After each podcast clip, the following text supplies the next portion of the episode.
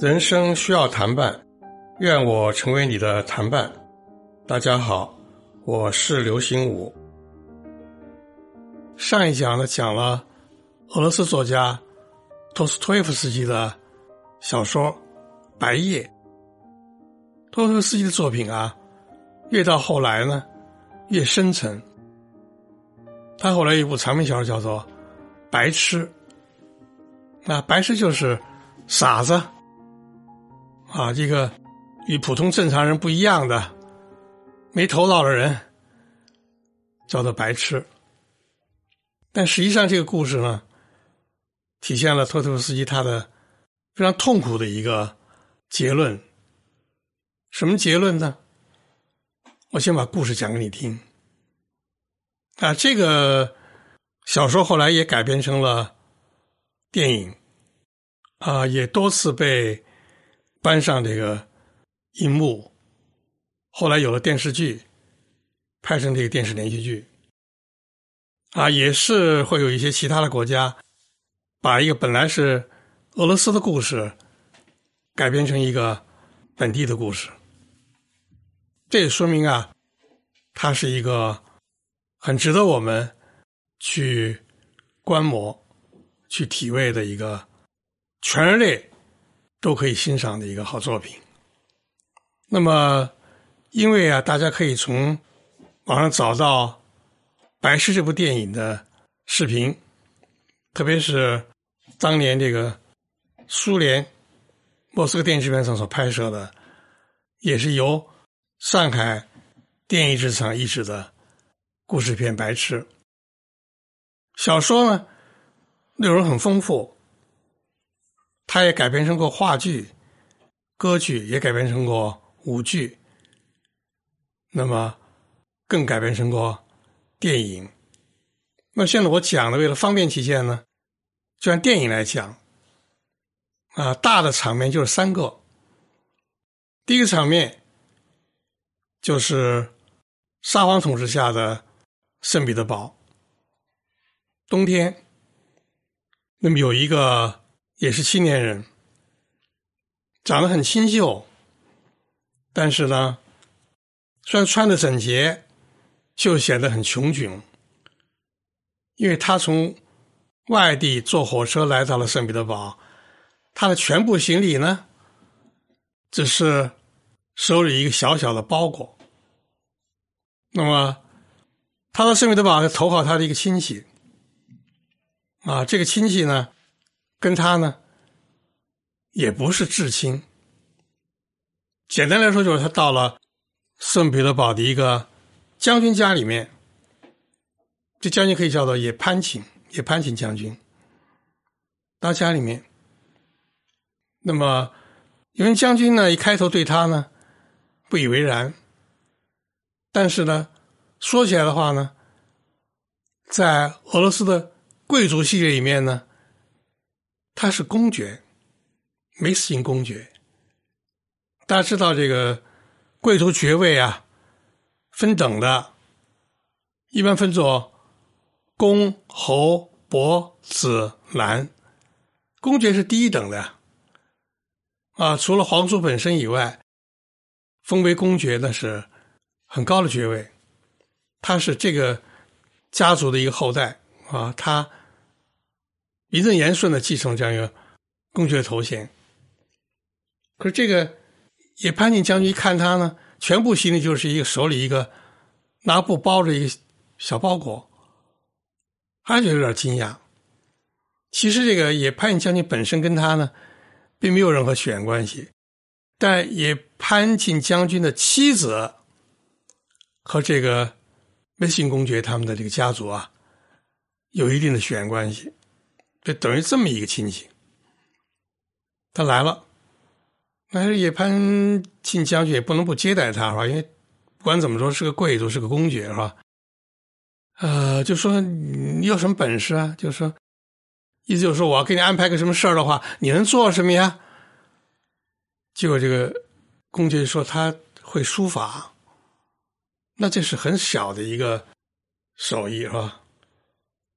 行，那你写几个吧。他写几个确实很好看，他会书法。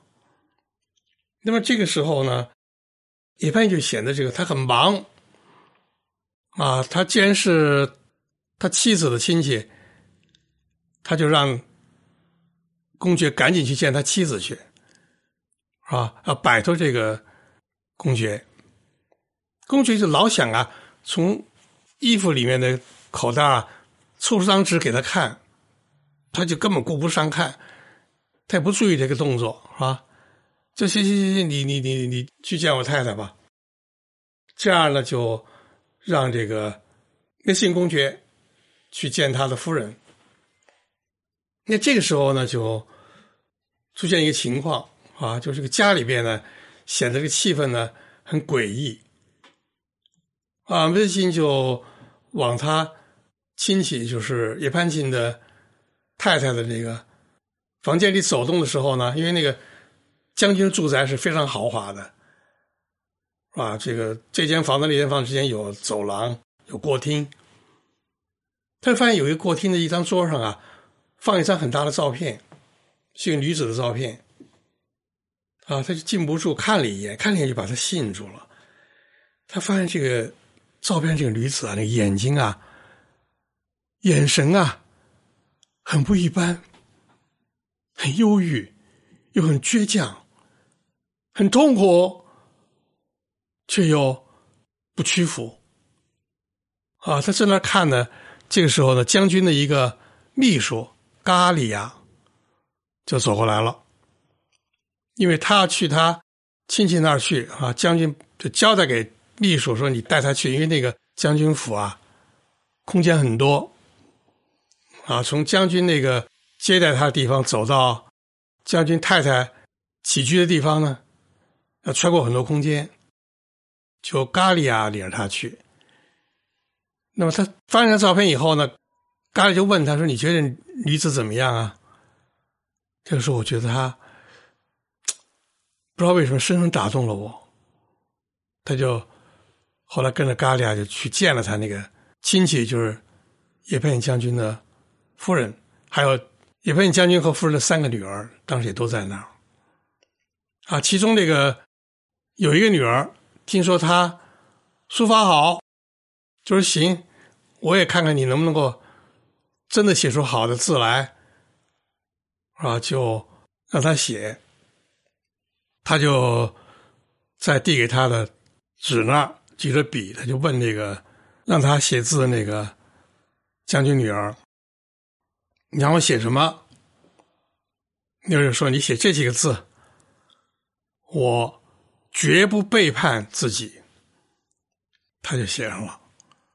这女儿一看说：“确实非常好。”那么故事发展到后来，大家就明白了，这女儿为什么让他写这样的字啊，而且读出来呢？就让嘎利亚听。原来事情是这样的，就这个野潘琴啊，这个将军啊，很不像话。他和这个一个贵族叫托斯基啊，来来往往的。这托斯基呢，是一个非常有钱的一个富人。他呢，把一小姑娘从小养大，然后就占有了这个小姑娘的身体。啊，他不但自己玩弄这个小姑娘，他还把这小姑娘啊提供给像。也攀请这样一些上层人士共同玩弄。这托斯基有很豪华的住宅，养这样一个女子，啊，这个女子就是被他们呀侮辱和损害。但是呢，现在托斯基呢，他呢打算啊把这个女子啊处理掉，啊，因为这个女子也到了一定的年龄了哈，他就这个。恋童癖啊，就希望永远能玩弄年轻的女子。这女子现在已经成熟了，而且越来越不驯服，他就决定把女子啊拿去嫁人。那么随便嫁一个人的话呢，又觉得不安全，哇，会让他和野潘琴这些人的名誉啊扫地。于是就跟野潘庆商量，让野潘庆的秘书啊咖喱啊娶这个女子，就好像这个形成一桩正常的婚姻，掩盖他们对这个女子啊所犯下的罪行。那么这个女子呢，就叫做那斯塔夏·菲利波夫拉，是这个小说和电影的女主角。那么那天呢，咖利亚就正在痛苦和焦虑当中。他实际呢，在这个将军府呢，一来二去的呀，他和将军当中的一个女儿呢，互相是爱恋的。所以那个姑娘是。让这个梅斯金来写这个话是吧？意思就是他也知道了这件事情，他父亲要让嘎俩娶那个女子，他认为嘎俩应该拒绝，因为他们俩相爱嘛。当然，他们两个结为夫妇，阻力是很大的。他父亲不会让他嫁给这么一个秘书是吧？但就认为我们不能背叛自己啊。嘎俩明明还有这么一段感情啊，他说还愿意割舍，为什么呀？因为托斯基给了一大笔钱，就如果他能娶这个纳斯塔夏的话呢，会得到一大笔钱的。这嘎俩作为一个势利小人嘛，虽然有些犹豫，但他基本上同意了也潘庆将军的安排，同意娶这个女子。那么，这个梅斯辛到了这个圣彼堡以后呢，也没有别的亲戚可投靠。将军和将军夫人吧，又并不愿意把他留在将军府里面来居住，就让他去当这个咖利亚的房客。咖利亚呢，自己有家，和这个父母妹妹住在一起。那当然，这个住处就远比这个将军府呢寒酸了。而且最悲催的是啊。他的父亲原来也是一个将军，但是在这个高层的这个倾轧当中啊，失利了，没落了，潦倒了。叶盼信原来比他的父亲地位还低，现在爬上去了，住着非常豪华的这个将军府。他的父亲呢，却没落到等于是住在一套这个半地下室的这个。房子里面，而且还得靠出租一些房间啊，给一些很糟糕的一个房客收取点租金来维持生活。这也是嘎利亚他决定娶这个老塔夏的原因之一。他觉得得了一大笔钱以后呢，也可以稍微改善一下他们家这个穷窘的情况。那么，故事第二幕就发生在这个嘎利亚他们家。啊，就是他把这个梅斯辛啊带回到他们家了，就发现他们家里面吵成一团。啊，他要就要不要娶这个女子？因为这个女子等于是一个身份很糟糕的女子了，是吧？一个堕落女性了。一般人可能不太清楚，他们家是清楚的呀。他妹妹头一个就反对，啊，他父母呢也很犹豫。而正在家里乱哄哄的时候呢，门铃乱响，没有人去开门，没事就去开了门。一开门一愣，外面站着女子，就是那个照片上那个女子，就是拉斯塔夏·菲利婆婆了。啊，因为托斯基和叶潘庆啊跟他摊牌了，啊，说熟了就是我们玩你玩够了，现在要给你做一个安排了，你嫁给这咖喱啊，我们就。给你一笔钱，就算两清了。那么这个，那他家至于到这儿来，就是看一看这个嘎俩家究竟怎么回事，怎么个情况，他要考察一下。结果这个嘎俩的妹妹突然就起来，奋身来骂这个那他下，嘎俩就很难堪，家里就乱作一团。然后到了第三幕，第三幕就是在。托斯基家，托斯基家呢，其实也不是他真正的家，是他豢养这个纳塔夏的这个空间，非常豪华。所以就当天等于在那开一个 party，啊，向这个来宾们啊，宣告啊，这个娜塔夏呢要嫁给这个也是一个将军的后代咖利亚了，让这些来宾啊伪善的、假惺惺的表示祝贺，来这一套啊。那么这个时候呢，没想到，就忽然有一群人啊，强行闯入这个空间。是谁呀？是社会上一个大流氓。这个人后来经商也成了富商，等于是黑社会的一个头叫罗国进。啊，罗国进他爱这个拉塔夏，他要娶这个拉塔夏，他夺这个拉塔夏，他就来了。他来了以后就搅局了，是吧？本来那个托斯基答应给这个嘎利亚的钱呢，已经很多了。罗国进来了以后，就把一包钱往桌上一甩，十万卢布，啊，沙俄时代那个十万卢布不得了啊，天文数字，啊，就跟那嘎利亚说：“你放弃，是吧？哪太归我。”这个时候呢，哪家就问这个嘎利亚，啊，说你要不要十万卢布啊？嘎利亚本来娶她就为了钱，一看十万卢布啊。眼都绿了，想要十万卢布，羞耻心盖住了脸，又不好公开承认。这个时候啊，大家知道，所有这些人对他都不尊重，都把他当做一个商品卖来卖去的，就把十万卢布扔在那个壁炉。壁炉知道吧？西方那个建筑里面都有那个冬天啊取暖的那个设施啊，就是在墙壁那儿有一个。火炉通向一个烟囱，烟囱通到这个房顶上，可以把烟排到空中。那他就把这个石万路扔到这个火里去了，啊，然后就故意啊调笑这个咖喱啊，说咖喱啊，十万卢布，你要不要？你要你就去把它抢出来。咖喱亚呢？在这情况下就晕倒在地上了。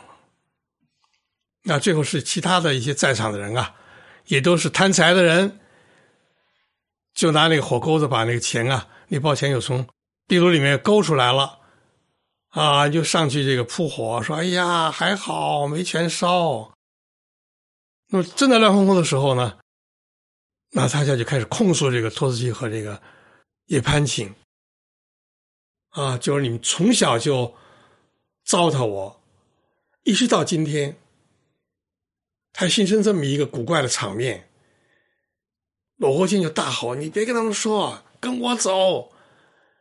这个时候呢，梅世金呢，就忽然走上去跟大家说：“说大家都不要吵，说现在我决定，我娶这个拉塔夏为妻。”所有人都惊呆了。里边就说：“你娶她，你有钱吗？你？”啊！你投靠我家的时候，你连个箱子都没有，是不是？那这个时候，没事你就从兜里掏出那张一直想给这个将军看那个纸，将军一时不耐烦，懒得看的这张纸。将军拿过去一看，原来是一个遗嘱啊！这个梅斯金他的最亲近的一个至亲。高龄死去以后，留给他大笔遗产，远比十万卢布为多。而且梅心本身是一个公爵，有公爵头衔的人。啊，这个时候所有人都看着拉塔夏，就拉塔夏如果嫁给梅斯金的话，就成了公爵夫人了。不但那个有这个尊贵的这个身份，而且有非常多的财产了。本来在这个情况下呢，也很激动，流出眼泪。没想到这个世界上呢，还有这么一个人呢，能尊重他，能接纳他。但是呢，他就跟梅金说了：“我不能够玷污你。我的决定是跟罗国进走。”罗国进就狂笑，就把他拉着，一伙人就把他拉出了空间。外头罗国进准备好了雪橇，他们坐着雪橇啊。狂笑着远去了。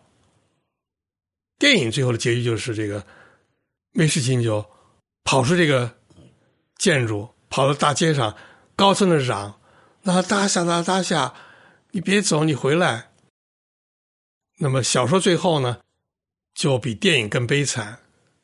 哪家最后呢，他就跟罗晋啊一块狂欢，最后在罗晋喝醉酒以后呢，就把他给杀了。